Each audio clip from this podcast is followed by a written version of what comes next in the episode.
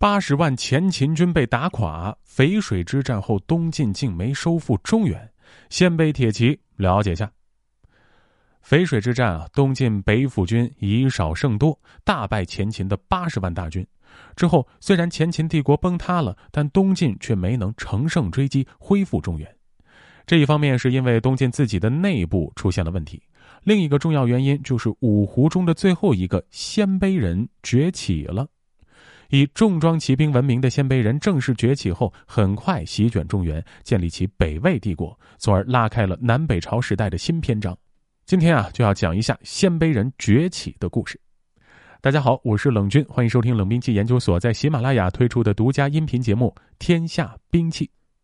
前秦建元十九年，前秦国君苻坚在淝水之战中惨败，其后国中大乱。原先被前秦消灭的各部族政权纷纷起兵复国，北方重现分裂。三年后，重新统合了代北鲜卑的拓跋圭，在贺兰部为首的诸部支持下，宣布即位代王，年号登国。不久，五胡十六国时代曾经的挂机玩家代国正式改国号为魏。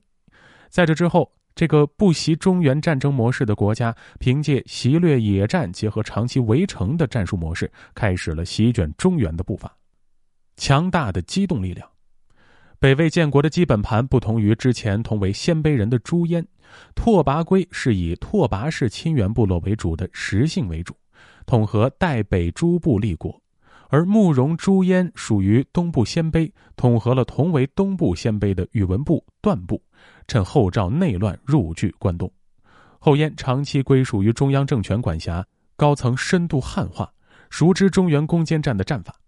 相比之下，作为十六国时期挂机玩家，北魏的前身代国，在鲜卑诸部中可以说是对攻坚战的战法一无所知。但与此同时，代北鲜卑却坐拥鲜卑诸部中最为强大的游牧力量。在道武帝拓跋圭和他的舅公慕容垂翻脸之前，代北鲜卑统合了强大的草原力量。据马长寿先生《乌桓与鲜卑》的统计中，从代国建立到燕魏之战前夕，除了拓跋鲜卑的亲缘实姓以外，还统合了匈奴、鲜卑等部落，加上亲缘各部统，共有四十一部。这还没算上各类盟氏的部落。此时的拓跋鲜卑力量已经极其强大。早在苻坚称霸北方时，曾经和代国使者燕凤谈到代国的军马数量问题时，燕凤对苻坚鼓吹代国的军事力量，也因此道武帝拓跋圭在使用战马这一方面到了可以说是挥霍的程度。在登国六年，拓跋圭进攻柔然的战役中，柔然惧怕而北遁，拓跋圭一路追击到军粮用尽以后，竟然心一横，把备乘战马做军粮继续追。最后在南床山追击，并俘获其一半部众。接着，拓跋圭继续派兵追击其余部，逼令其首领温和提投降。军队组成以及征发模式，北魏立国之时，在部队组成方面选择了以鲜卑骑兵为主要力量，代北各族汉地步兵协同为辅的模式。其作战时按一定比例，以鲜卑主力作为后盾，监视汉地代北各部族骑兵。这种模式啊，有点像后世清代的八旗制度，而由于孝文帝元宏太和改制以后，对于军事方面改革的滞后，实际上一直延续到了北魏灭亡前夕。拓跋鲜卑骑兵在拓跋圭建国以后，主体作为中央禁军存在，长期卫戍中央，战时抽调部分军力作为机动力量征战。北魏皇帝的习惯是按战力分为三个等级，之后再从三个等级中分别抽调军队出征。北魏早期的皇帝有亲征的传统，抽调兵力作战，既能保证出征军队的战斗力，同时也不至于让老家的留守军队皆是老弱，为北魏的扩张提供了助力。北魏的战法是围城结合野战袭掠，在北魏早期，魏军的攻坚能力极其低下，也因此魏军更依靠强大的机动力量取胜。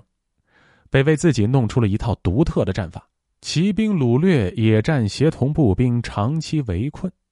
这个战法关键在于征发各族步骑兵对城池进行长期的围困，同时以鲜卑骑兵分兵劫掠各地，充作后勤，同时消耗敌人的有生力量。在道武帝对后燕的战争中，后燕主力屯驻的晋阳、中山、信都、邺城都不是北魏强攻而下，参与围城的军队中骑兵比例很高，一般都是魏军通过野战摧毁燕军的战斗意志以后，燕军主将主动弃城，或者是城池在长期围困后弹尽粮绝，自我崩溃。北魏皇始元年，拓跋圭出兵大举讨慕容宝，侵略六军四十余万，南出马邑。魏书中所提到的四十余万，应当是北魏当时的军队总和，其中一部分负责驻守代北、并州各个据点，另一部分分别由皇帝拓跋圭、宗室拓跋仪、冠军将军王建兵分三路攻打河北，将燕军各大主力分割围困。后燕朝廷对于北魏的战法提出了利用魏军薄弱的后勤能力的策略，避免与魏军的野战，但他们却大大低估了北魏的机动袭掠能力和占据中原的决心。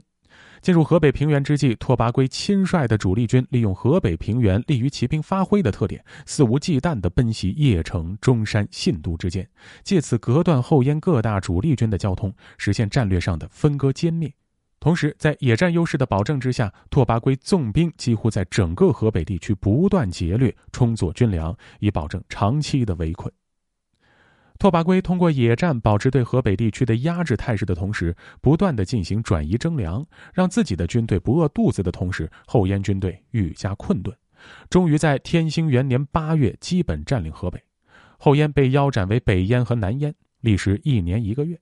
在道武帝略定北方以后，经过儿子拓跋嗣、孙子拓跋焘三代人的不断努力，北方的各族政权势力被一扫而空。但北魏早期的战法却被一直延续，一直到地元洪虎视江东。好，本期故事到此结束。喜欢节目的听众朋友们，欢迎您点击关注，同时订阅专辑。咱们下期再见。